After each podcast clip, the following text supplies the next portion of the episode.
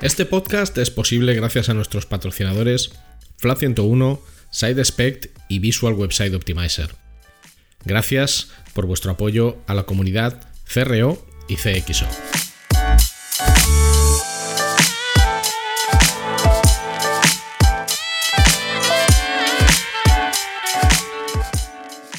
Hola, mi nombre es Ricardo Tallar y estás escuchando CRO Café, el podcast de referencia en CRO, que son las siglas de Conversion Rate Optimization, y también el podcast de referencia en CXO, que son las siglas de Customer Experience Optimization, y en diseño y optimización de productos y servicios digitales.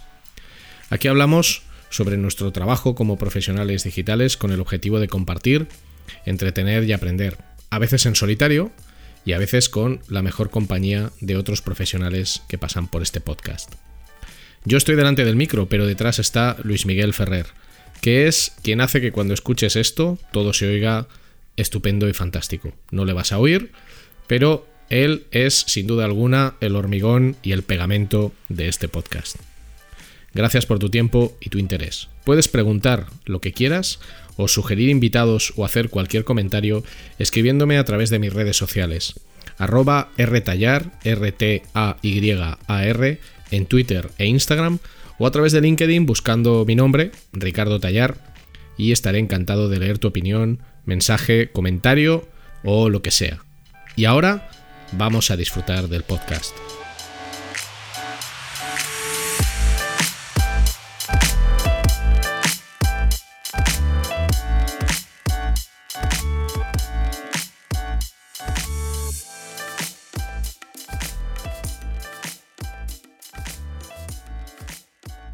Gracias por estar ahí escuchando Cerreo Café, un episodio más. Hoy vamos a hablar de algo que parece como muy del futuro, que es la neurotecnología.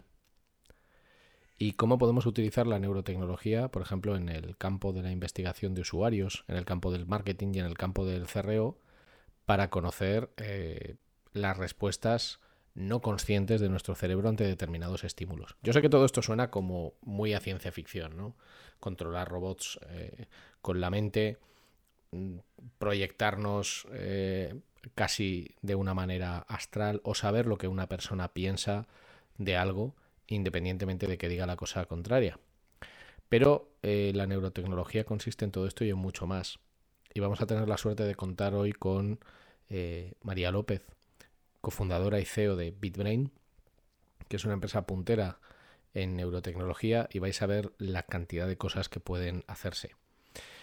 Así que ya sabes, deja ahora mismo eh, de escuchar tu disco favorito de Led Zeppelin, o de los Pixies, o de los Misfits, o de Samhain, y prepárate tu bebida favorita. Un buen mate, una buena infusión, échale algo picantón, busca un rincón cómodo y vamos a escuchar a María en este fantástico episodio sobre neurotecnología.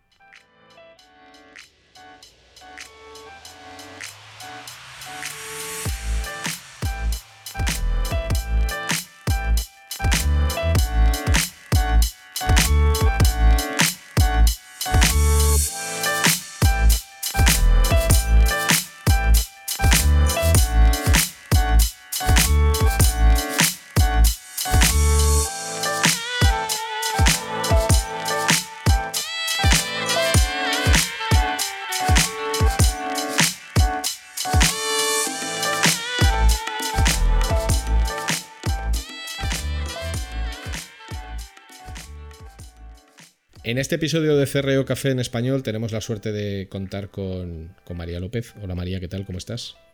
Hola Ricardo, ¿qué tal? Bueno, María es la, es la CEO de, BitBrain, eh, una empresa que hace algo de lo que todo el mundo habla y que poca gente hace, que es, eh, no sé si llamarlo, dime tú cómo, cómo lo definirías, neuromarketing, neurotesting, las dos cosas. ¿Ninguna de ellas? Bueno, en realidad, a ver, técnicamente en BitBrain hacemos muchas más cosas, porque somos una empresa especializada en neurotecnología. Perfecto. Eh, lo que pasa es que una de las verticales que tenemos eh, es, sí, es utilizar la neurotecnología para conocer mejor eh, las reacciones no conscientes de los usuarios, de los consumidores, de los clientes en general.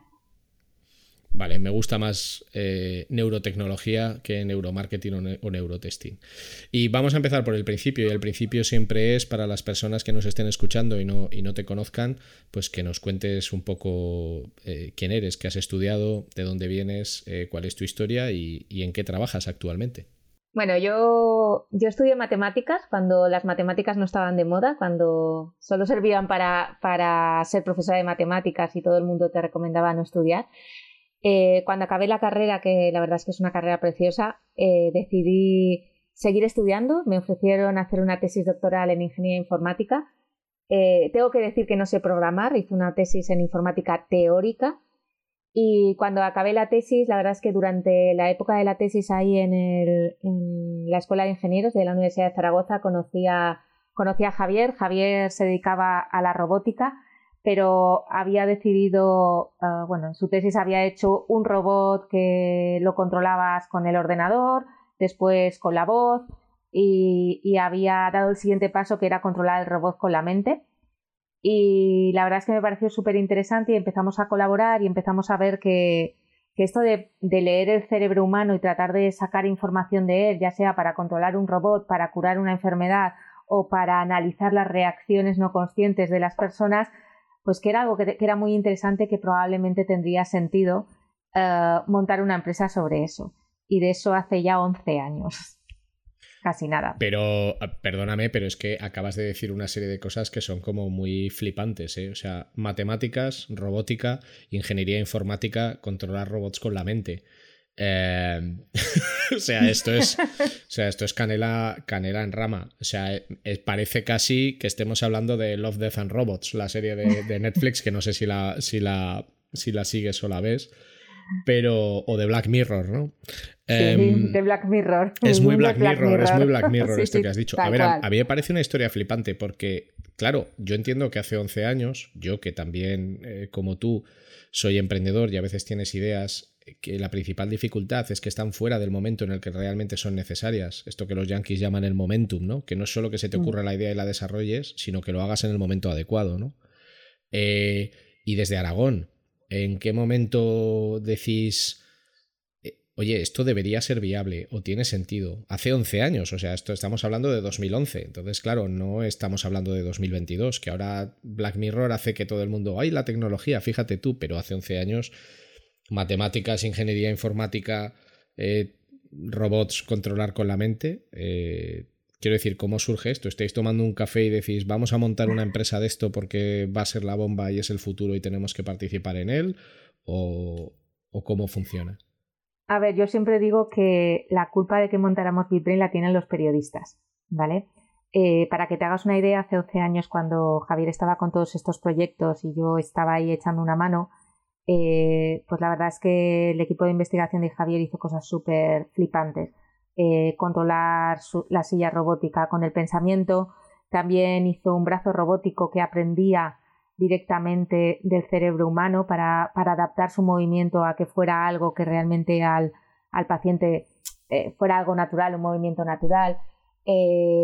teleoperar un robot con el pensamiento fueron proyectos que fueron pioneros en el mundo, ¿vale? Era la primera vez que se hacía, por ejemplo, uno de los estudiantes de Javier desde Japón se colocó un gorro con sensores que medía la actividad eléctrica del cerebro y, e internet mediante movía un robot que estaba en Zaragoza y lo movía y lo llevaba de un lado a otro, ¿no? Entonces, fueron proyectos pioneros, tuvimos la suerte de que se hicieron eco de, de todos estos prototipos, pues pues medios de primer nivel de divulgación científica como New Science o, mm, otras muchas. Y en particular New Science hizo un vídeo que fue el vídeo más visto en YouTube de, tema científico. Y en el momento que pasó eso, eh, empezaron a venir periodistas de todo el mundo, ¿no? A, preguntar sobre los prototipos, cómo funcionaban, etcétera. Pero todos acababan con la misma pregunta que era, oye, ¿y esta tecnología tan flipante, cuándo, ¿cuándo va a llegar a la sociedad, no? Y me acuerdo que Javier y yo nos mirábamos y decíamos, pues, pues ni idea, ¿no? O sea, al final eh, somos investigadores, nuestro trabajo es hacer cosas flipantes, pero no ir más allá. Y ahí de los dos yo diría que yo tenía más el espíritu emprendedor. Yo había montado las ferias de empleo de la Universidad de Zaragoza cuando matemáticas no tenía salida profesional. eh, me plantearon en la Facultad de Ciencias por qué no montábamos una feria, igual que hacían los ingenieros, para, para buscarles salidas fuera de a, todos los científicos fuera de lo, de lo que la sociedad pensaba que era habitual, ¿no? Entonces en esa época tuve mucha mucha suerte de interactuar con muchas empresas, de conocer muy bien la casuística esta de oye, hay que hacer transferencia de la universidad a la empresa, pero la universidad dice que tiene que ser la empresa la que se acerque a la universidad, las empresas que tiene que ser la universidad. En fin, yo estaba como muy, muy concienciada con esto de las spin-offs, lo veía una buena herramienta y tal. Y la verdad es que cuando empezaron las, los periodistas a decir, jo, es que esto sería genial, que alguien lo llevara a la, a la sociedad, pues entre que era joven y descerebrada, tenía ese, ese gen emprendedor y tal, dije, venga, vamos a montar una empresa de neurotecnología. La verdad es que ahora visto con perspectiva, ya desde la madurez, eh, te das cuenta que lo que dicen también los americanos, ¿no? que era una tecnología buscando una, ser una solución de algo, porque teníamos una tecnología muy, muy potente al final. Bueno, no he explicado lo de la, qué es la neurotecnología, pero básicamente es colocar sensores que midan las señales eléctricas del cerebro, también puedes medir otras señales fisiológicas como la respiración, los latidos del corazón, y de todas esas señales fisiológicas somos capaces de desarrollar algoritmos que traducen esas señales en información de interés. Y esa información puede ser órdenes de mueve una silla robótica, pueden ser eh, biomarcadores para determinadas enfermedades, pueden ser eh, métricas emocionales y cognitivas. En fin, al final la neurotecnología es yo no diría que es leer el cerebro, porque no estamos leyendo el cerebro, no podemos saber si ahora Ricardo está pensando que ojalá tuviera una cerveza delante, ¿vale? Pero es muy pronto. Si, te mostrara una cerveza, ¿vale? Yo podría ver si tu cerebro reacciona con agrado o con rechazo, ¿vale? Entonces, de alguna manera sí que eh, podemos obtener una serie de métricas que nos dan una idea de lo que está pasando en tu, en tu cerebro y en, y en tu cuerpo, ¿no? Y aplicar esa información para muchas para muchas cosas. ¿no? Entonces, claro, visto así, esa tecnología tiene un potencial de la leche, ¿vale? O sea, y hace 11 años yo lo vi, digo, va, esto, esto, es, la, esto es la bomba, si podemos leer eh, determinadas cosas del cerebro, se puede aplicar a muchísimas cosas. Pero lo cierto es que era muy pronto, ¿vale? Y yo lo sabía, en realidad, o sea, yo sabía que, o sea, yo cuando montamos la empresa, yo tenía claro que la neurotecnología en algún momento la tendríamos en casa eso hace 11 años y nadie todavía tiene neurotecnología en casa, por lo menos neurotecnología que funcione, pero, pero cada vez estamos más cerca. Y mi visión fue, bueno, si monto la empresa ahora y somos capaces de sobrevivir hasta que la neurotecnología explote y esté en casa de la gente, eh, tendré una experiencia, tendré un equipo formado, tendré una marca, tendré una serie de unos datos, porque hemos estado recogiendo datos durante todos estos años, que me van a dar una diferencia competitiva brutal frente a los nuevos players, ¿no? Y de hecho, desde que el señor Elon Musk montó Neuralink, eh, que es una empresa de Neurotech, eh, se ha puesto súper de moda la neurotecnología en, Estados Unidos y yo diría que BitBrain es una de las principales empresas de neurotecnología en el mundo. Eh, y nos reconocen Aquí en España no se nos conoce tanto, pero te aseguro que fuera de España, pues, bueno, pues estamos, estamos en todos lados. Sí, sí, lo sé. Además yo alguna vez, me acuerdo que una vez coincidí con Javier en un AVE y estuvimos hablando de esto y además yo, eh, a una escala mucho más baja, por supuesto, porque lo que nosotros hacemos pues no tiene el componente de innovación que tiene lo que hacéis vosotros, o lo tiene, pero no de innovación disruptiva, porque al final lo que vosotros planteáis pues es algo mucho más disruptivo. Eh, le decía que al final, bueno, eso es un poco amargo, ¿no? O sea, tener ese reconocimiento exterior sin tenerlo dentro también tiene mucho que ver con los grados de madurez. Nada tiene que ver el mercado de países como Estados Unidos con el mercado español, evidentemente.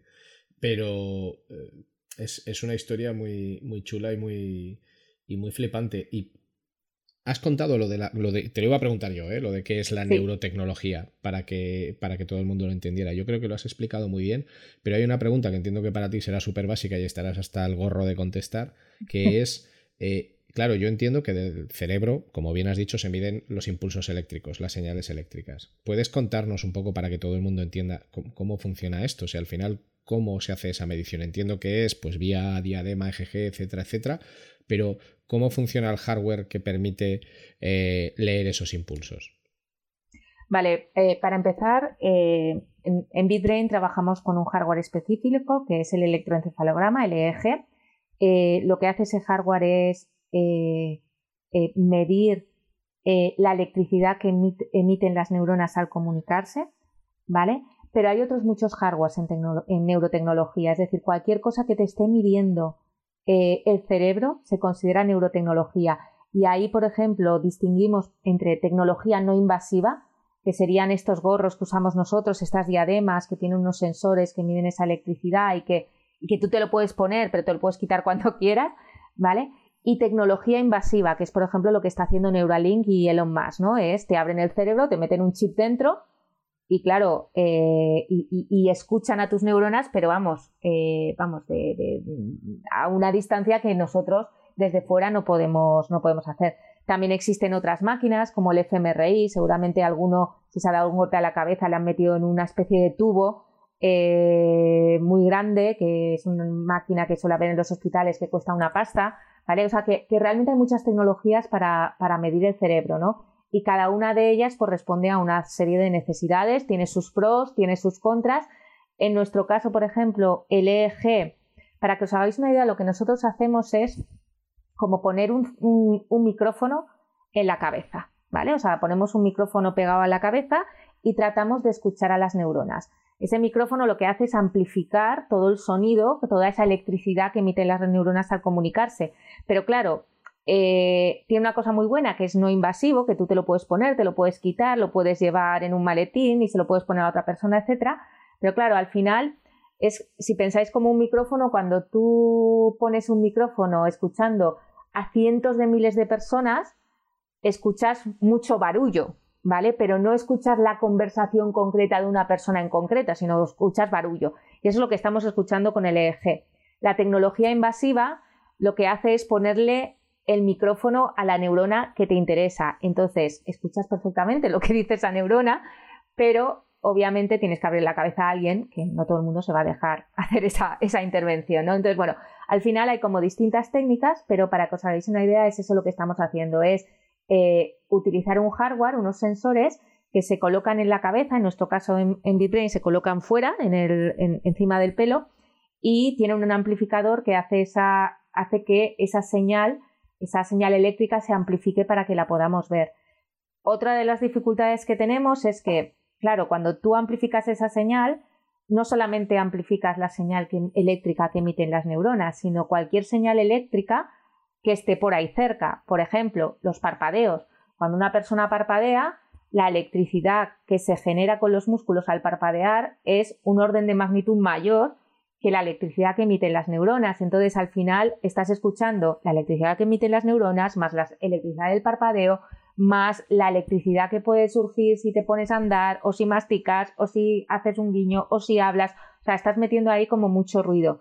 Y una de las cosas claves y más difíciles de la neurotecnología es no solamente el dispositivo, que al final es lo que se ve y lo que la gente piensa que tiene valor. No, no. Lo que tiene valor no es el micrófono. Lo que tiene valor es todo el software que hay detrás que te permite distinguir la voz de las neuronas de todo el otro ruido que te entra, ¿vale? Todos esos algoritmos eh, son lo que realmente tiene valor. Y, a veces, ya te digo, en neurotecnología la gente se fija en el hardware, que es lo que visualmente llama la atención, pero no se da cuenta toda la I D y toda la ciencia que hay detrás para poder separar eh, ese ruido, esa, electricidad, ¿no? Em, claro, yo te escucho hablar y pienso que este es un podcast que al final está muy enfocado al, al marketing y en concreto a la conversión, por eso se llama CRO Café, al final a, la eficiencia en productos y en servicios digitales, joder, y me siento pequeño, ¿no? Porque al final, porque al final esto es como el uso que se le puede dar a esta tecnología, quizás en la cosa más banal, ¿no? Que es la, que es una transacción o una parte publicitaria. Pero entiendo también que precisamente por el peso que tiene el marketing y la publicidad en la vida diaria de todas las personas, es una de las aplicaciones, no sé si es la que más os demandan, pero es una de las aplicaciones que realmente, vamos a decirlo claramente, soporta o puede soportar la cuenta de resultados, porque entiendo que la investigación son cosas de muy a futuros que es necesaria, pero donde quizás no se ve ese retorno tan directo. No sé si estoy en lo cierto o estoy especulando.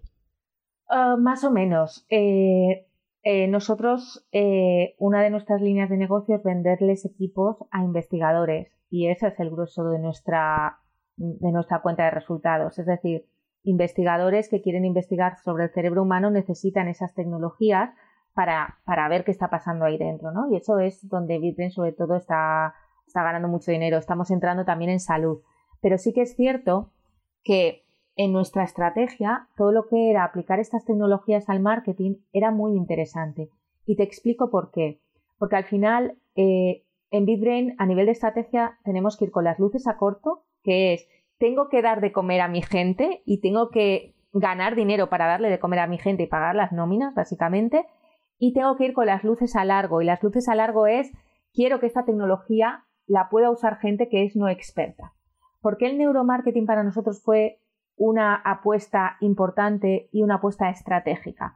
Porque claro, si yo vendo tecnología a la gente de universidad, eso es lo fácil. Es gente que sabe usarlo, es gente que, que está acostumbrada a usar esos equipos, es gente que, no sé, o sea, que se va a analizar los datos, que va a tener cuidado, etcétera. Eso no me aporta, no me aporta ningún tipo de aprendizaje cara a mi visión futura que lo uso gente no experta, ¿no? Entonces, cuando nosotros nos metimos en neuromarketing, aparte de que es una manera de generar revenue, por supuesto, también era una manera de diseñar tecnología para que gente no experta, gente que viene del mundo del marketing, que no sabe nada de neurociencias, eh, aprendiera a usar esos equipos y para que nosotros aprendiéramos cómo la gente normal, no los bichos raros como nosotros, usan este tipo de tecnologías. ¿no? Entonces nos ha, a nosotros nos ha abierto como, como dos mundos. Por un lado, eh, obviamente estamos, tenemos ventas, tenemos revenues, está fenomenal, pero por otro lado también nos está dando mucha información de cómo gente normal usa la tecnología para en un futuro, cuando queramos llevarlo a casa de la gente, tener todo ese conocimiento ya integrado dentro de nuestra, nuestro know-how de la empresa. Y otra cosa que también nos ha dado esta, esta línea de negocio en neuromarketing es que desde el principio tenía muy claro, antes incluso que saltaba todo esto de la inteligencia artificial y los datos fueran tan importantes, yo desde el principio, quizás porque mi tesis tiene mucho que ver con temas de inteligencia artificial, aunque fuera teórica, eh, estaba convencida la, el valor que iban a tener esos datos. Entonces, nuestro modelo de negocio en neuromarketing siempre ha sido, o bien hacemos nosotros los estudios y esos, y esos datos nosotros los, los, conservamos, o bien vendemos tecnología para que gente como vosotros hagáis vuestros propios estudios. Y como vosotros no tenéis gente que analice, que decodifique, que traduzca esas señales cerebrales en información emocional, cognitiva, etcétera, pues lo que tenemos es un sistema en la nube que lo analiza y nosotros nos guardamos el derecho de tener esos datos para usos en investigación. Cuidado, no, no podemos ni sacar provecho de ello, ni publicarlo, ni nada. Pero sí que nos sirve para avanzar mucho en conocimiento de tratamiento de datos, de cómo qué datos se están grabando en contexto no controlado, cómo podemos tratar mejor la señal, etcétera, etcétera. Entonces, digamos que la línea de neuromarketing ha sido muy, muy estratégica en BitBrain porque nos ha permitido, primero, entrar con gente no experta, conseguir datos, conseguir información sobre usabilidad en gente no experta, conseguir revenues. O sea, realmente ha sido muy interesante. Y dado que la neurotecnología era algo muy nuevo, yo creo que esa era la única aplicación de mundo real cuando nosotros montamos la empresa que tenía sentido.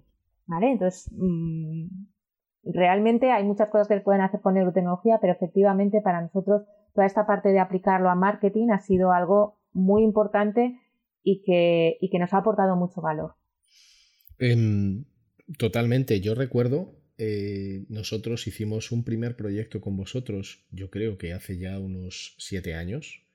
Y esto, sobre todo, lo que voy a contar está más orientado a las personas que nos están escuchando que vienen del mundo del, marketing, de la parte digital y los que escuchan este podcast pensando en qué puedo aprender que me puede ayudar a crear mejores servicios y productos digitales. En el proceso de diseño de un producto de un servicio, da igual que sea digital o no, hay, hay dos fases que yo considero que son cruciales. La primera es el diseño en sí, donde digamos tú pones el conocimiento teórico del diseño al servicio de la conceptualización de un producto o de un servicio. Y luego está la propia experiencia de usuario, que es la parte en la que el diseño, y esto os habrá pasado a vosotros con vuestro propio hardware, es la parte en la que el diseño pasa a ser empleado en términos de eh, realidad. Es decir, el software, el hardware, la web o la app pasa a ser utilizada por las personas a las que teóricamente se dirige. Ahí lo habitual es que haya un gap.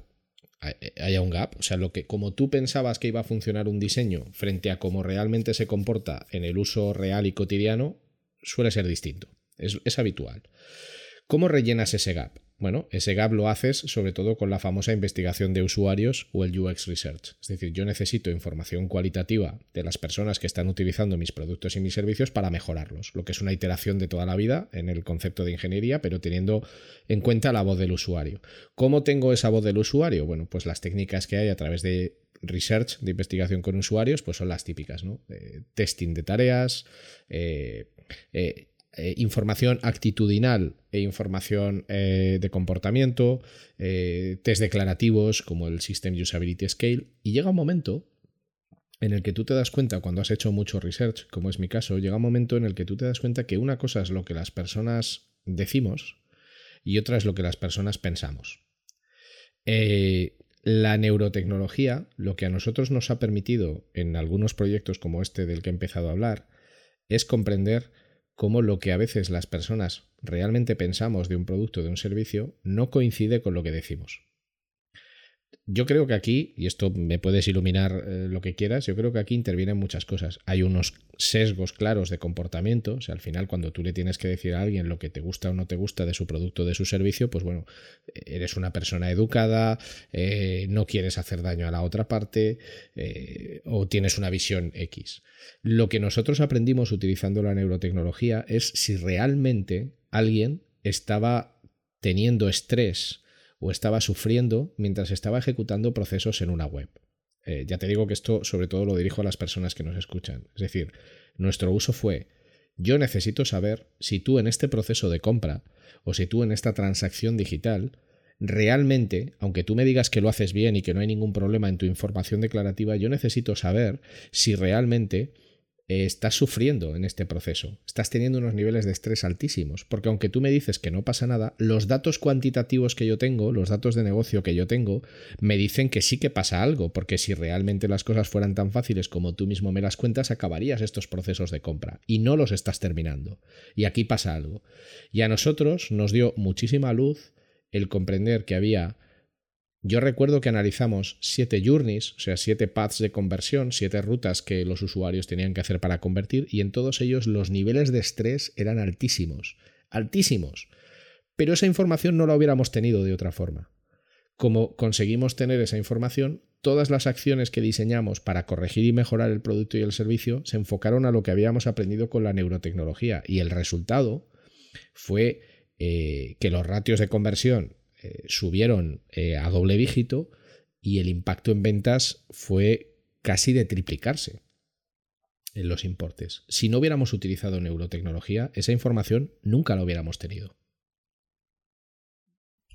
Sí, a ver, eh, esto es como todo, ¿eh? Yo, yo siempre digo que, no hay fórmulas mágicas, o sea, que nadie piensa aquí que la neurotecnología lo va a solucionar todo, pero qué duda cabe que, que la investigación de mercados se focaliza sobre todo en la parte consciente, por así decirlo, eh, mientras que la neurotecnología se, focaliza en la parte no consciente. Si tú quieres tener una visión 360 grados de tu usuario y quieres entender mejor qué está pasando, lo ideal es que tengas, por un lado, lo que soléis tener, lo que soléis trabajar, que es la parte consciente, pero por otro lado, tener la confirmación de la parte no consciente. ¿Por qué? Porque a veces yo ya no, yo sinceramente, mm, hay usuarios que mienten, por supuesto, y eso lo sabemos todos, pero yo creo que la mayoría de los usuarios tratan de ayudar. Lo que pasa es que cuando tú tratas de ayudar y cuando a ti te preguntan algo, eh, tu sensación se hace consciente y buscas una explicación consciente y, entonces se, se, enmarrona todo, ¿vale? Realmente lo que te permite la neurotecnología es ir directamente a, oye, esta persona se está estresando, este proceso está generando una alta carga cognitiva, eh, esta imagen que estoy colocando está generando rechazo, ¿vale? A lo mejor el propio usuario ni lo sabe, ni lo sabe, pero qué duda cabe que todos esos procesos no conscientes van a condicionar su comportamiento. Entonces, nosotros, por ejemplo, hay una métrica que es de la de la carga cognitiva, que ya sabemos que si es demasiado alta, la probabilidad de que la persona en un contexto real acabe el proceso es bajísima. Porque al final nuestro cerebro es lo que nosotros llamamos en neurociencia un vago cognitivo. Gasta muchísima energía y si las cosas le cuestan, pues las acaba abandonando.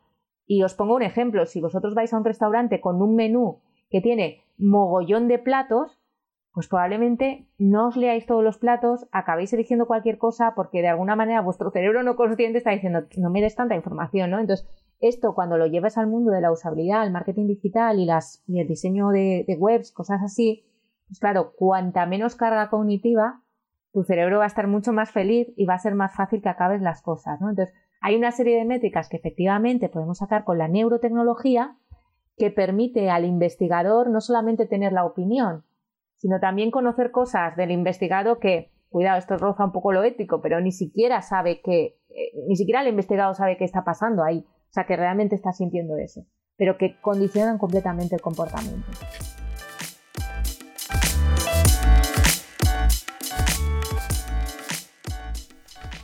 No te vayas, no te vayas, que solo es un anuncio y es muy corto.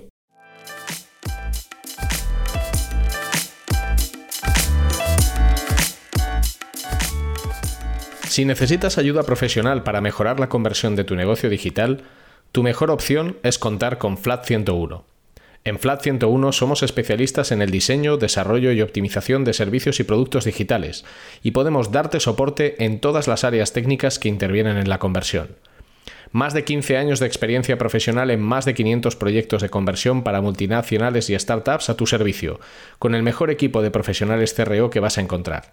El resultado nos importa y el cómo conseguirlo también. En FLA 101 estamos listos para ayudarte.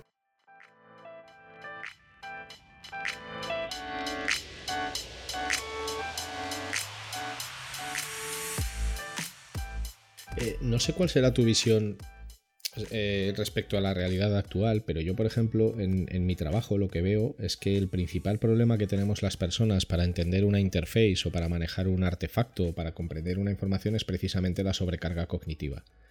O sea, yo creo que es como una especie de reto, ¿no? O sea, actualmente estamos en un mundo en el que por el contexto social, por la cantidad de datos a los que tenemos información, eh, hay unos niveles de sobrecarga elevadísimos en el, en el cerebro.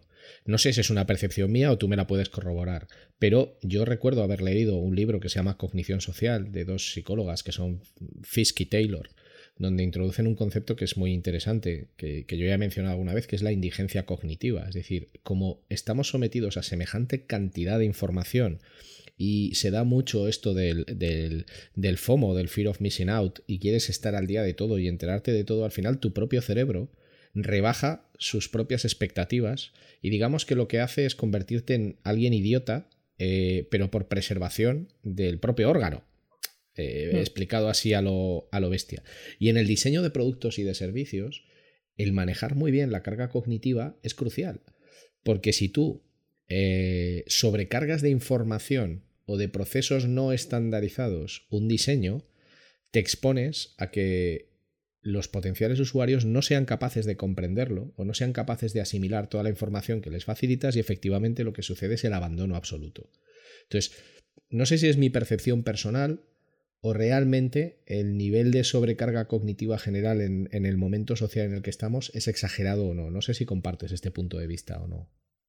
Estoy, estoy completamente de acuerdo. Y esto es, primero, porque existen las herramientas para mandar mucha información y segundo, porque tenemos la, la percepción de que el ser humano es un ser racional, es un ser, eh, en fin, eh, eh, yo siempre lo cuento, me hace mucha gracia porque normalmente en las charlas al sitio de divulgación y tal, hay una, una metáfora que uso que se entiende muy bien.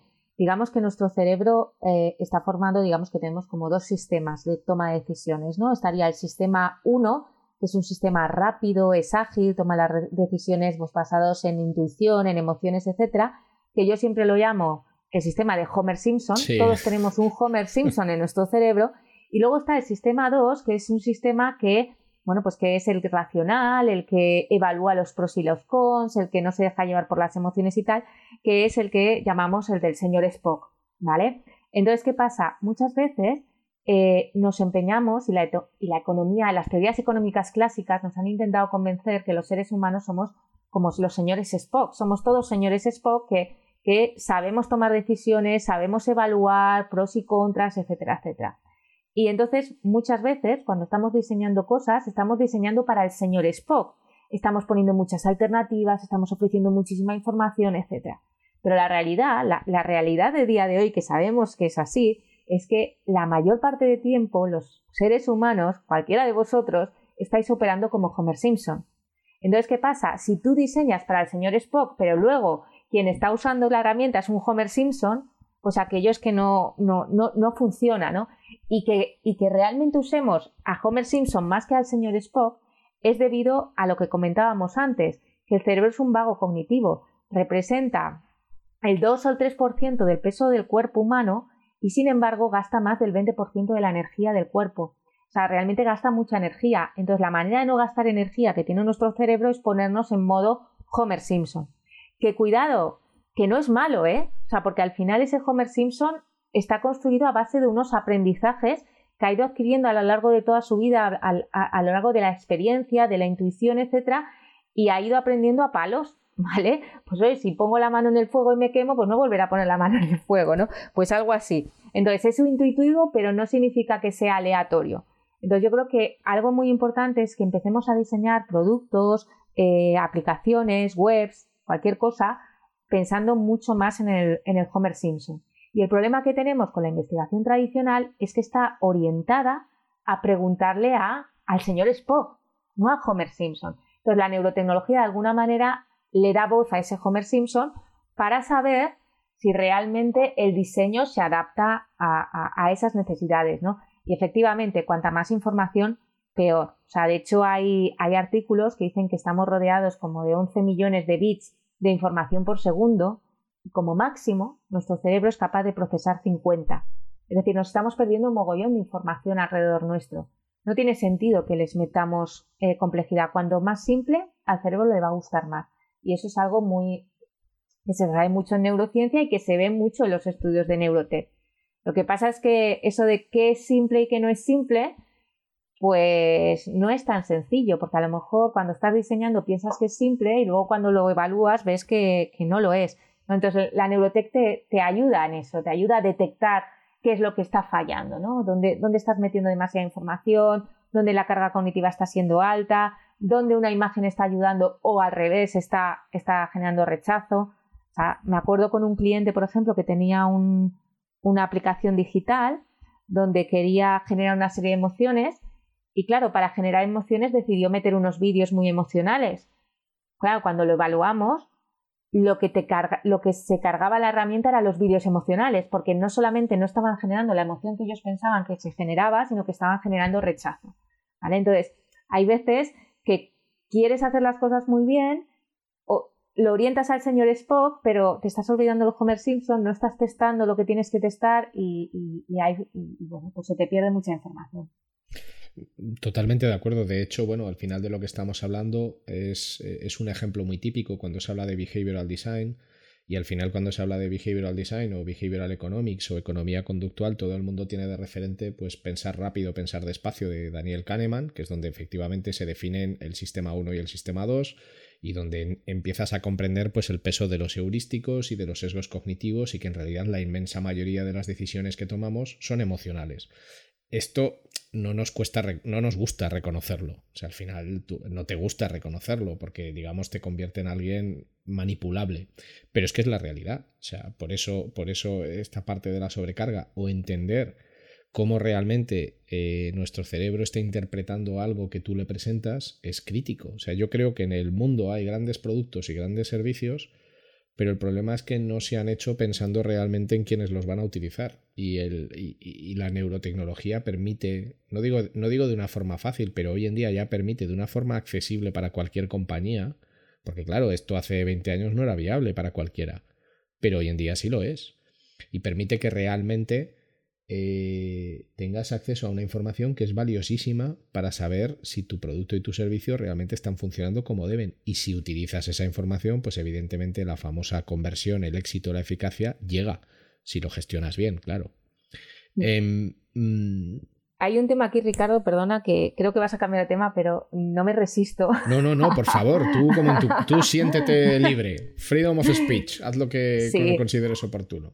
Eh, me alegra que hables de la economía del comportamiento. No sabía hasta qué punto en vuestro mercado estaba de moda o no estaba de moda. Hay, sitios, por ejemplo, en banca cada vez está más de moda, pero hay otros sectores donde no se habla de esto. Entonces, bueno, pues me, gusta que, os estéis poniendo las pilas ahí porque efectivamente toda la parte de sesgos es súper interesante. Pero también en defensa al ser humano y a nuestro cerebro, no somos tan predecibles. Es decir, nosotros, eh, neuromarketing y behavioral economics están muy ligados. O sea, porque al final, o sea, toda la parte de neurociencia y, es que es psicología, es neurociencia, es comportamiento, está todo muy ligado y muy, muy entrelazado, ¿no? Entonces, realmente sabemos mucho de sesgos.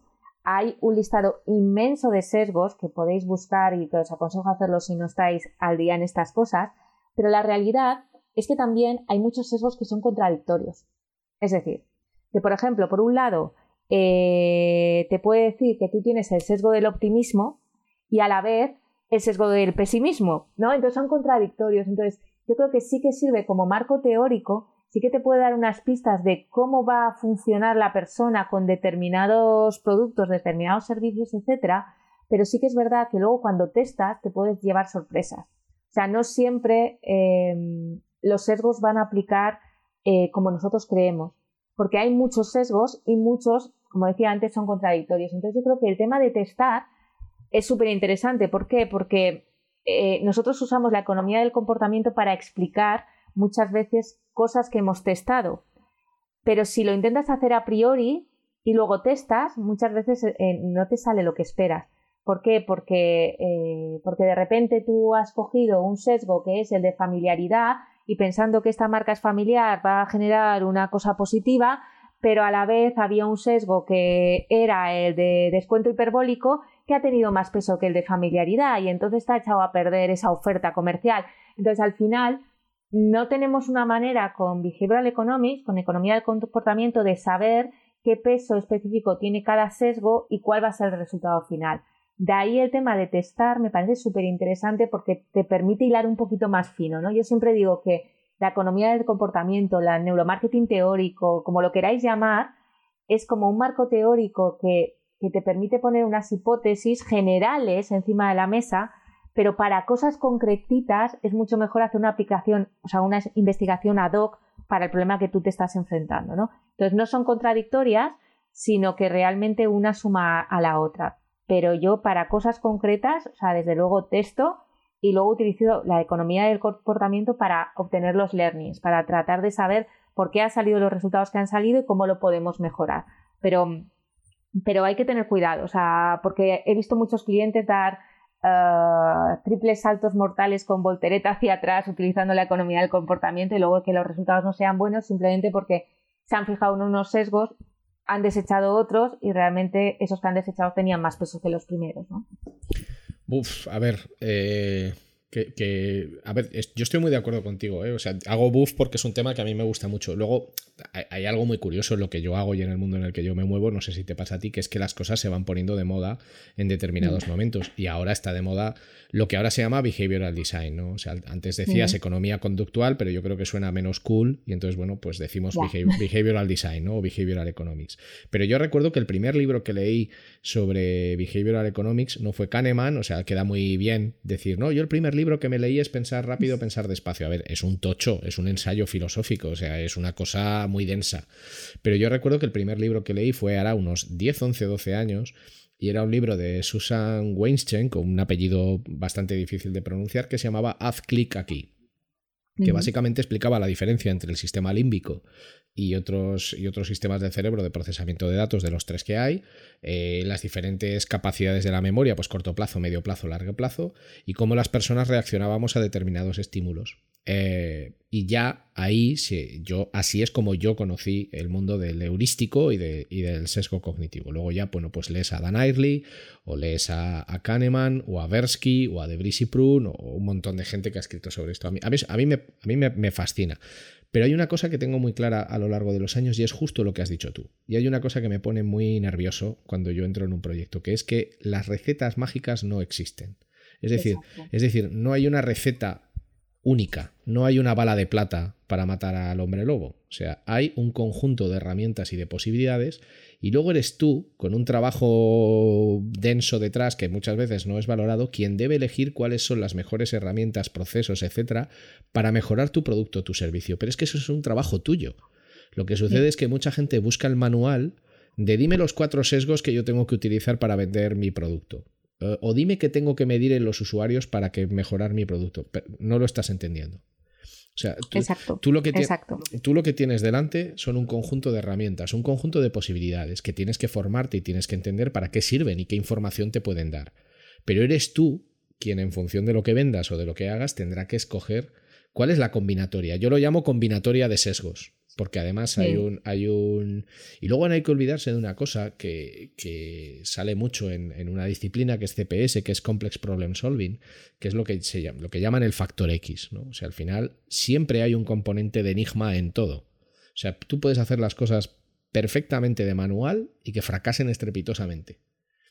Y no, nunca acabas de entender cuál es la razón. Pero me parece muy importante lo que has dicho, porque la fórmula mágica, la fórmula perfecta, no existe. O sea, cada uno tiene que coger los ingredientes para su producto, para su servicio, para su momento temporal, para su casuística, entender cuál es la relación del cliente con el producto y a partir de ahí mejorar. Pero no coger una receta genérica porque no te va a funcionar. Es que es así de sencillo. No existen, no existen. Fíjate, cuando, cuando empezamos en el mundo del neuromarketing, que era algo como muy novedoso que nadie hacía, había muy poquita gente haciendo neuromarketing, y la manera que tenían de vender neuromarketing era decir que el neuromarketing era capaz de activar el botón de compra de, los consumidores. Poco más o menos lo que vendían, lo que venían a vender, o sea, su, propuesta de valor era contrátame mis servicios de neuromarketing, que yo voy a hacer que tus consumidores se, comporten como cocodrilos y compren cualquier cosa que yo quiera.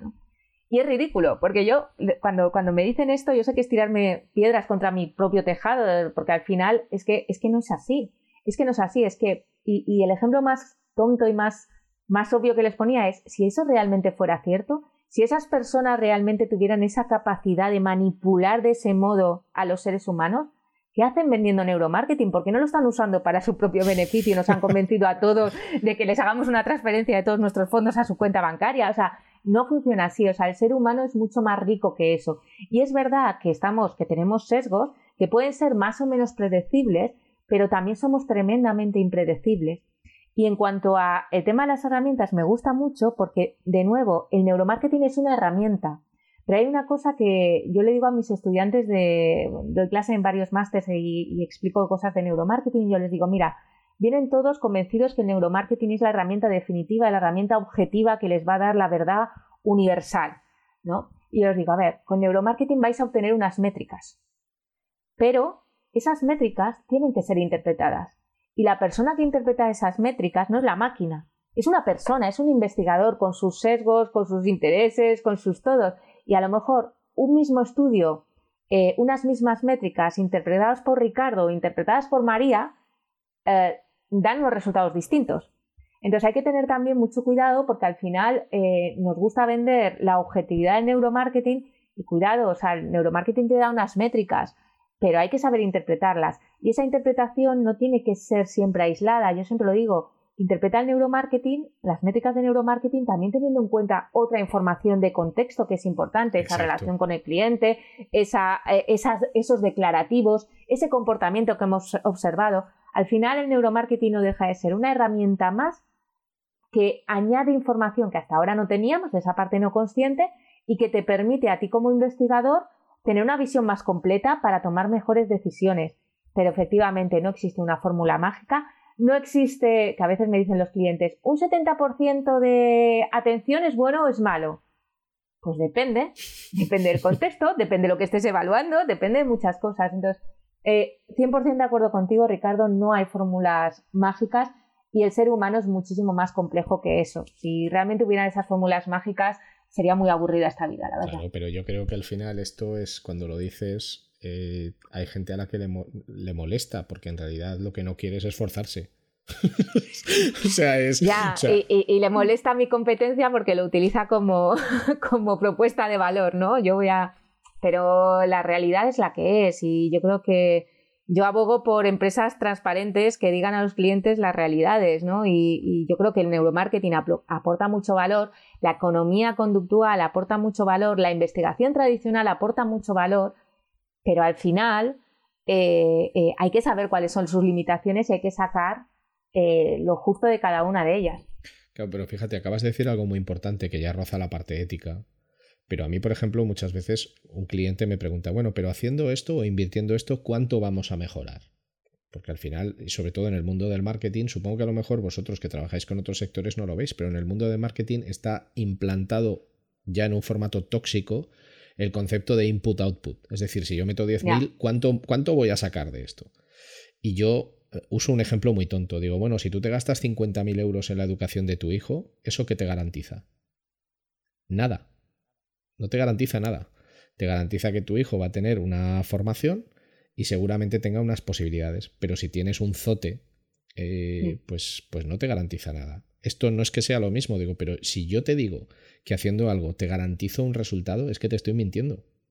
O sea, yo no te puedo garantizar un resultado. Te puedo garantizar que ejecutando un proceso de la manera adecuada y haciendo un análisis correcto tenemos muchas posibilidades de mejorar, pero cuantificarlo es que no puedo hacerlo, pero igual, pero igual que no puedes cuantificar la educación, o esto es como si tú vas al médico y le exiges al médico garantías de que el tratamiento va a funcionar, y el médico te va a decir lo mismo que yo, te va a decir, bueno, pues dependerá de que usted siga el tratamiento y además haga pues una serie de cosas además del tratamiento. Si cada día te bebes una botella de Jack Daniels, por mucho que te tomes el tratamiento, pues, pues a viejo no vas a llegar. Eh, y me llama, me llama, mucho la atención porque hay como una necesidad de simplificar todo en exceso y hay un trabajo importante de análisis y de estudio que creo que todas las personas que trabajamos en análisis tenemos que hacer para precisamente poder tener buenos aprendizajes, que es lo que luego utilizas para mejorar. sin garantía tampoco, pero desde luego si el trabajo previo lo has hecho bien, hay muchísimas probabilidades de que luego la mejora se, produzca. Y supongo que esto pasará mucho en el mundo del neuromarketing y no tanto en otras industrias. En neuromarketing nos pasa mucho eh, y realmente te dicen, oye, voy a evaluar, quiero que me evalúes eh, cuál de estos cinco packs es mejor, cuál va a vender más. Y yo le digo, a ver, yo te puedo evaluar cuál es capaz, cuál es más atractivo, cuál transmite mejor tus valores de marca, cuál transmite mejor, eh, es, más llamativo en el lineal. Yo te puedo evaluar todo esto. ¿Eso se va a traducir en ventas? No necesariamente, porque si de repente ese pack me lo pones escondido en el lineal o no proporciona suficiente producto al retailer, con lo cual no hay en la estantería, o si no gastas absolutamente nada en publicidad, o si lo vendes en un canal que no es el adecuado, pues no vas a vender. Da igual que tengas el pack más perfecto del mundo, ¿no? O sea, hay demasiadas cosas que condicionan el comportamiento humano. Y obviamente, eh, cuanto mejor hagas cada una de esas cosas, mayor probabilidad tendrás de vender. Pero no puedes aislar el comportamiento humano basándote en una o dos variables. O sea, es, es mucho más grande. Y obviamente, cuanto mejor hagas las cosas, pues mayor probabilidad. Pero efectivamente, no podemos dar ese número, es imposible. Totalmente. Em, me da rabia porque llevamos casi 50 minutos y es que tengo un montón de cosas que me gustaría hablar contigo, pero bueno, eh, no quiero saltar de tema, pero sí que me gustaría retomar algo que has dicho al principio y que nos cuentes cuáles son, o qué vives tú dentro de la industria, cuáles son las principales aplicaciones de la neurotecnología hoy en, el momento en el que estamos y cuáles crees que van a ser las aplicaciones de la, neurotecnología en el futuro, independientemente de que hablemos de 2040 o de 2200. De 2200 creo que no vamos a llegar ninguno, pero bueno. Eh, ¿Cuál es el estado actual, sobre todo tú con esta visión que tienes de 11 años? Eh, hoy en día la neurotecnología se utiliza principalmente para esto. En los próximos años vamos a crecer en torno a estas ideas.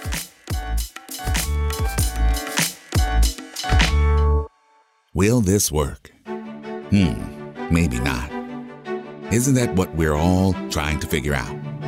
With VWO, create and A B test different variations of your website to continuously discover the best performing versions that improve conversions. Stop guessing. Start A B testing with VWO today.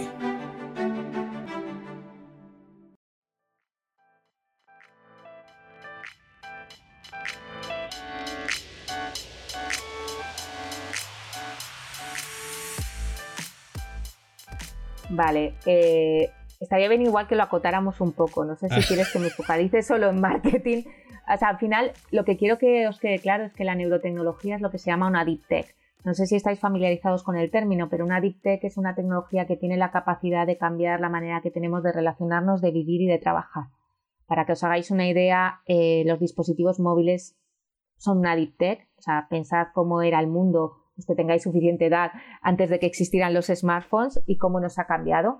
Entonces, la neurotecnología tiene esa capacidad, igual que otras muchas tecnologías que están convergiendo todas ahora, como la inteligencia artificial, el Internet of Things, el quantum computing, nuevos materiales, en fin, un montón de tecnologías. Entonces, realmente las aplicaciones futuras eh, son muy amplias. Mm, desde pasar al mundo de la salud, de que tú puedas hacerte intervenciones y diagnósticos en casa, hasta que puedas controlar dispositivos con la mente, hasta que llegues a casa y, tu, y tu sistema domótico detecte tu estado emocional y te ponga las luces, la temperatura y la música adecuada para controlar tus emociones. O sea, hay muchísimas, muchísimas, muchísimas aplicaciones.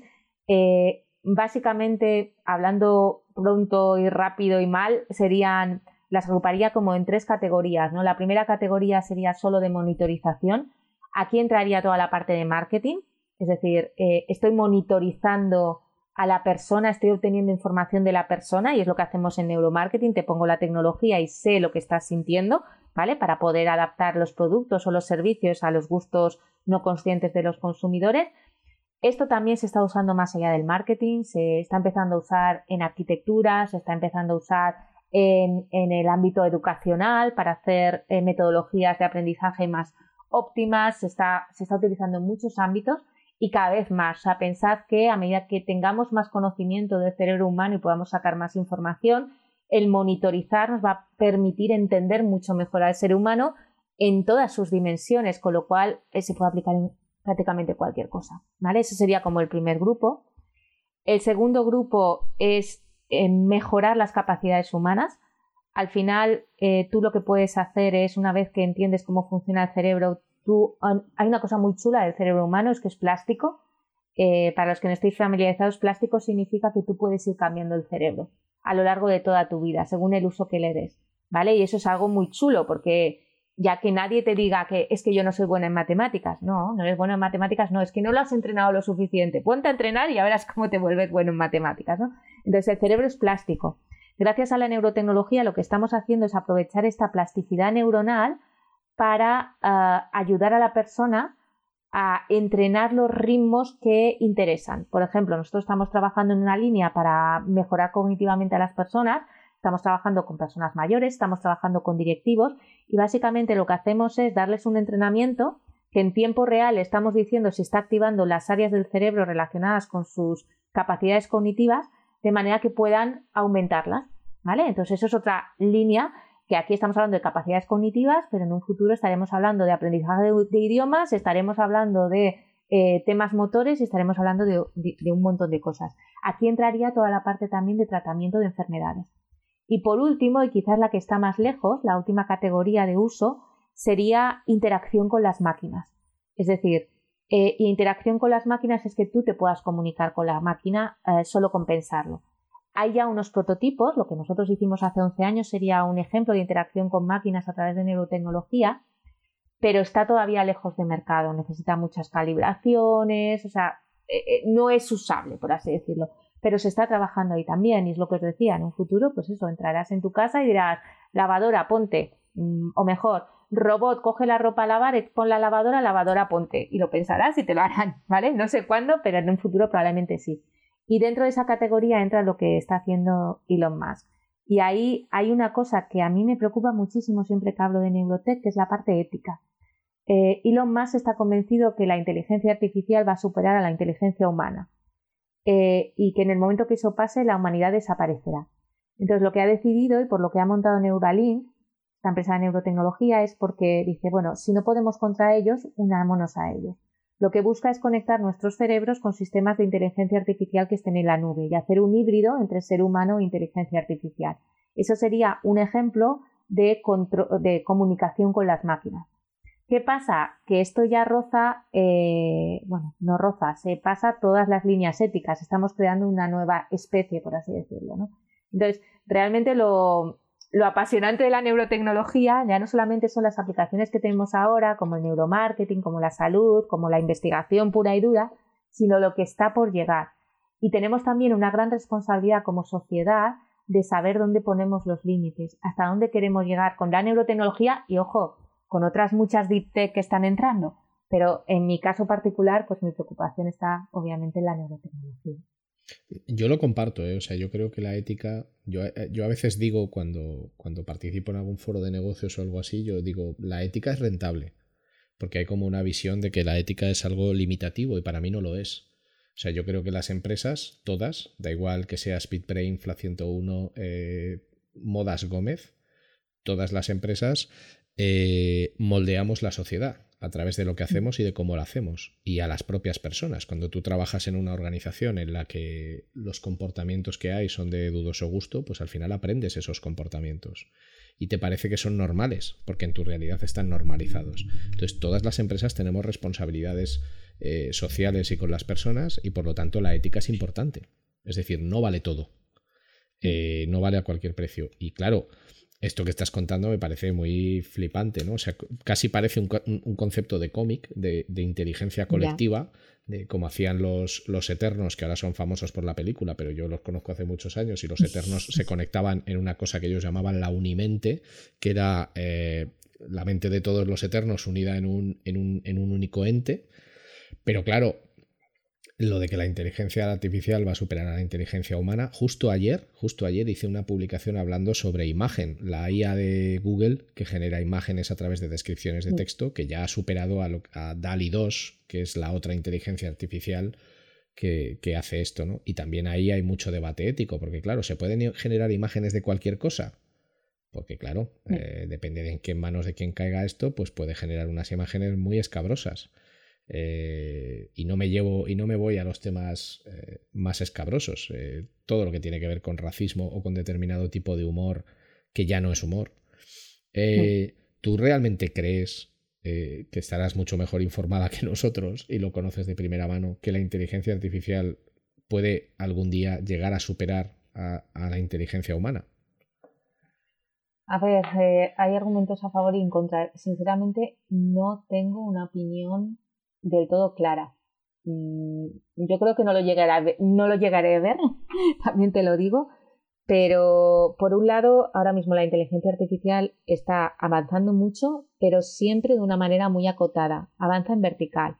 Y, si solo avanza en vertical, nunca llegará a superar la inteligencia humana, porque al final, uh, si lo piensas fríamente, lo que nos hace eh, muy muy potentes a nivel cerebral es que somos capaces de aprender en, en, cualquier transversal.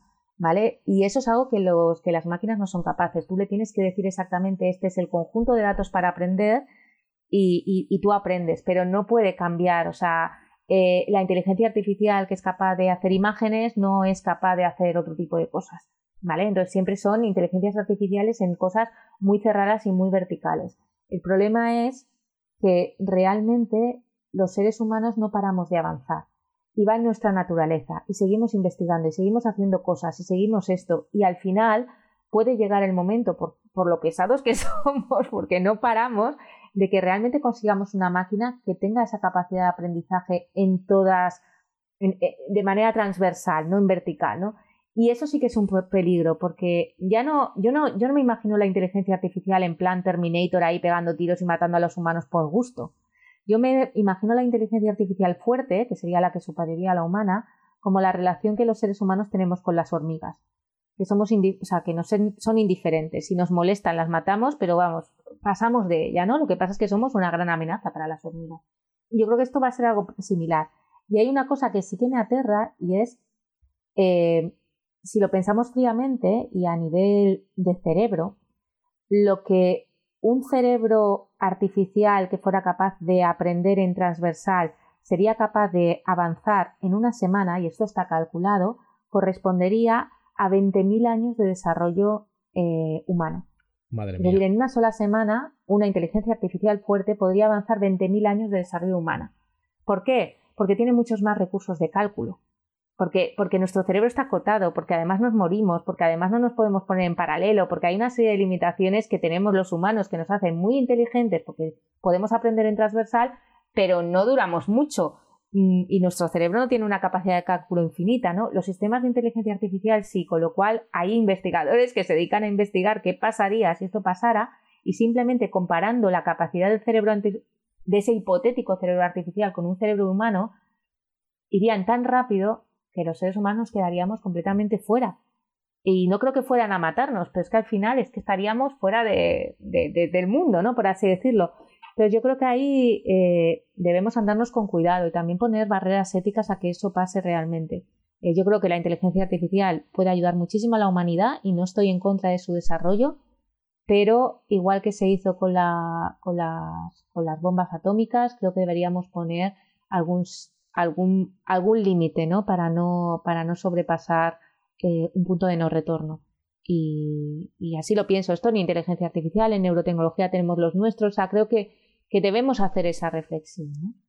Bueno, Asimov ya sentó un precedente cuando definió las tres leyes de la robótica. Luego otra cosa es que esas tres leyes de la robótica se lleven a cabo o, o no. Para quien no las conozca, eh, Además aparecen, estoy hablando de memoria porque es un, autor de ciencia ficción que a mí se me hace un poco duro, pero siempre ha tenido muchísimo impacto. Yo creo que esto es anterior a 1950, o sea, estamos hablando de hace más de 70 años y las leyes de la robótica, si no recuerdo mal, eran que un robot o una inteligencia artificial en este caso no hará daño a un ser humano, ni permitirá que un ser humano sufra daño, que esto lo hemos visto en muchas películas, el robot eh, salva al humano y se sacrifica que, un robot siempre, o una inteligencia artificial siempre debe cumplir, eh, no recuerdo mal, las directrices que le da una persona, salvo las que entran en conflicto con la primera ley, que por ejemplo serían matar a un humano, y que debe de protegerse a sí mismo en la medida en que no, en que no haya conflicto entre las leyes anteriores. O sea, si no recuerdo mal, más o menos estas, este, estas eran, ¿no? Lo que pasa que, claro,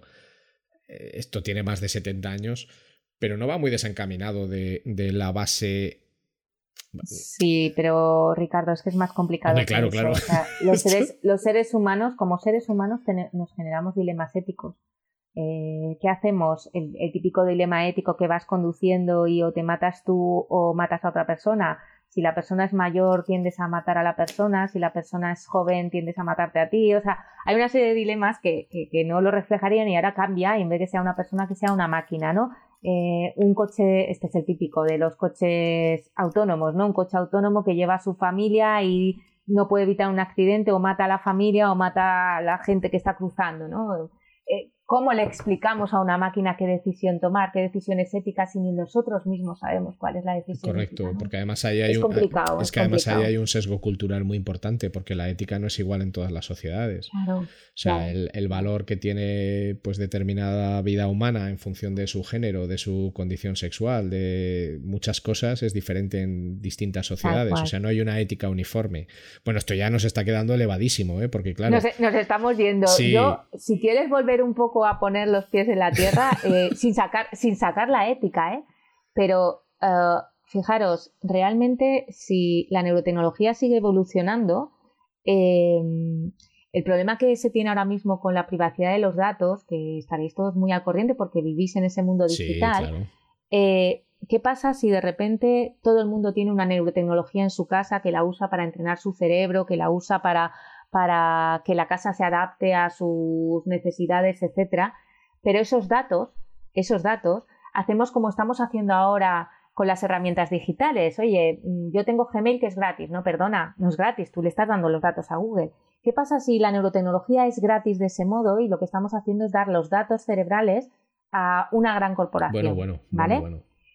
Eh, es, más grave de lo que está pasando ahora, porque ahora mismo lo que les estamos dando son cosas en las que somos conscientes. Oye, yo estoy navegando por esas páginas y yo sé que navego por esas páginas, pero ojo, darle acceso a nuestros datos cerebrales es darle acceso a nuestro yo no consciente, es darle acceso a las compañías a información que ni nosotros mismos sabemos que, existe y que regula nuestro comportamiento, ¿no? Es, es una tuerca, o sea, es una vuelta de tuerca más, ¿no? O sea que nos estamos yendo ahí con dilemas éticos ya de, la propia dimensión humana y cosas así, pero es que incluso dentro de lo que es el marketing y la aplicación de la neurotecnología en el futuro, eh, es que nos encontramos también con dilemas éticos serios, que es que, en fin, que yo creo que, que hay, hay que hay que pensar mucho qué es lo que queremos de nuestra sociedad en el futuro eh, y teniendo en cuenta la potencialidad de todas estas deep tech que están entrando. Voy a decir algo muy dramático, que a raíz de lo que estás comentando ahora, que es que podríamos hacer la equivalencia de que si esto fuera así, en realidad a una compañía no le estarías dando tus datos, sino que le estarías dando tu alma, porque lo que le estás dando es el, el cómo piensas o el qué piensas de algo. Mm. Que queda así como muy de titular para... Te vas a poner, ¿no? No, no, no, no lo pondré.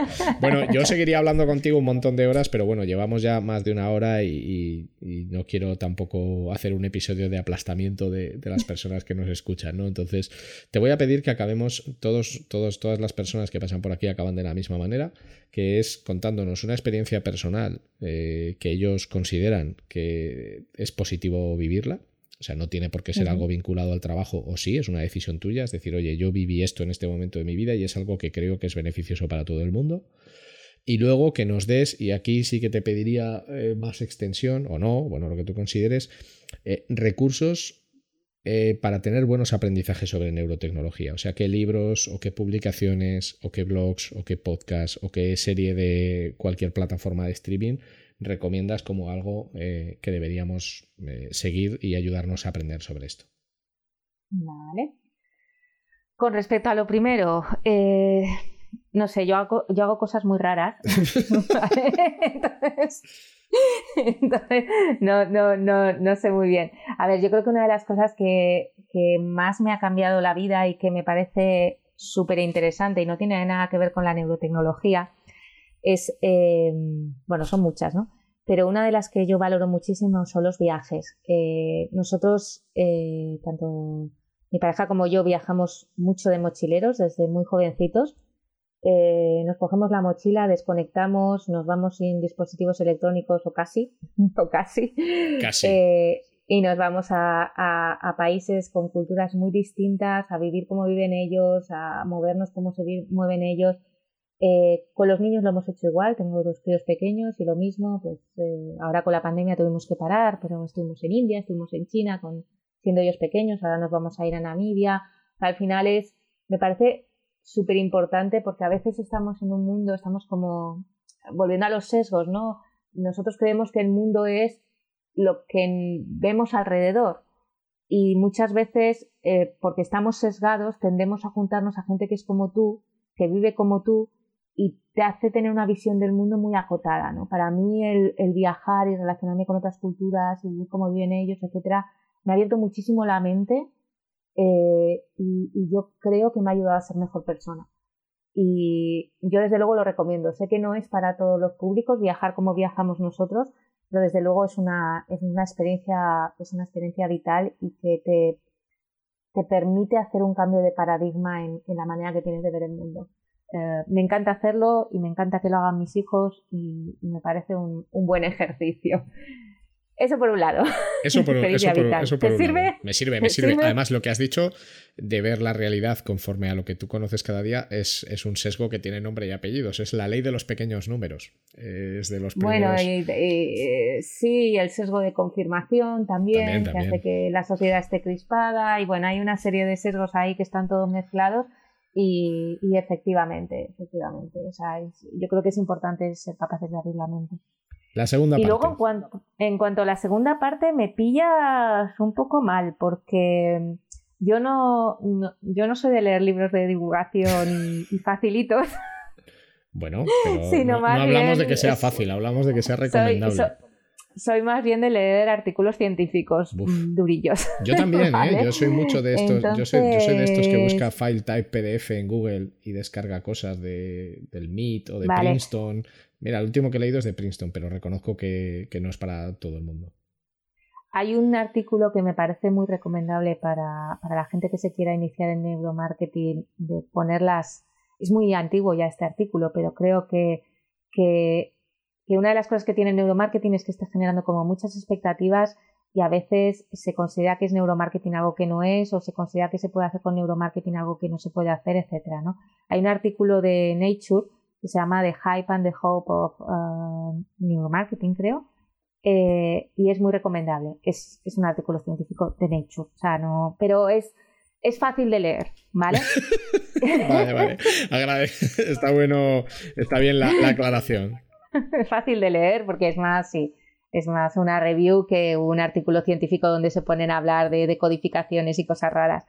Eh, y luego los libros típicos de Behavioral Economics me parecen interesantes, pues lo de pensar deprisa, pensar despacio, que has dicho que es un tratado, no sé qué, a mí ese me parece muy fácil de leer, Ricardo. o sea que, no sé, yo... Tu cerebro funciona a otra velocidad. Sí, es que lo entreno, ¿sabes? lo entreno con neurotecnología. Y luego también, por ejemplo, de Richard Thaler, de, de un pequeño empujón, creo que está en español.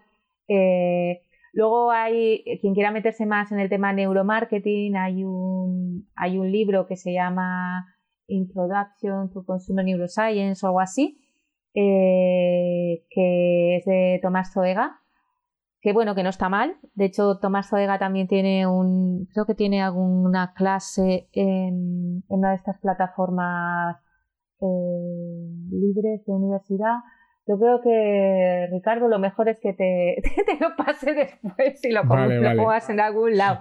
Porque, porque realmente es que. Y luego también os digo una cosa: hay muchos libros que me he leído de divulgación de neuromarketing que yo no recomendaría. Pero no lo recomendaría no porque no sean entretenidos, no porque no sean interesantes, etcétera, sino porque son una novela. O sea, que, que hay mucho no sé, que está como muy de moda el neuromarketing y muchas veces se venden cosas que no son reales. Entonces hay que tener un poquito de cuidado. Por eso yo sobre todo leo más artículos científicos que me dan más, más seguridad que otro tipo de libros. Bueno, yo, yo lo veo como tú. También a mí me pasa muchas veces también por un poco economía de tiempo. O sea, un libro en el que se desarrolla un tema que son 300 páginas, pues me resulta difícil enfrentarme a él y sin embargo un artículo, aunque sea muy sesudo, o un estudio universitario de 15 o 20 páginas, pues me parece más, más accesible. Pero luego hablamos en, en privado y me pasas la, y me pasas la, me pasas la lista y ya la compartiré.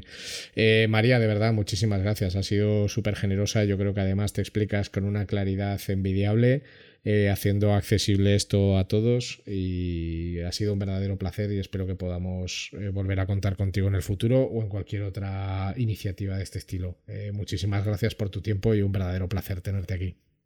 Nada, gracias a ti, Ricardo. La verdad es que siempre es un placer hablar contigo y, ha sido una gozada. Me lo he pasado muy bien. Bueno, eso es lo importante. Muchísimas gracias y todas las personas que nos estáis escuchando, bueno, pues eh, ya sabéis, darle vueltas a la cabeza eh, y a vuestro cerebro con, todo esto que hemos escuchado y sigamos trabajando y, y optimizando como siempre. Nos vemos en el siguiente episodio de Cerreo Café.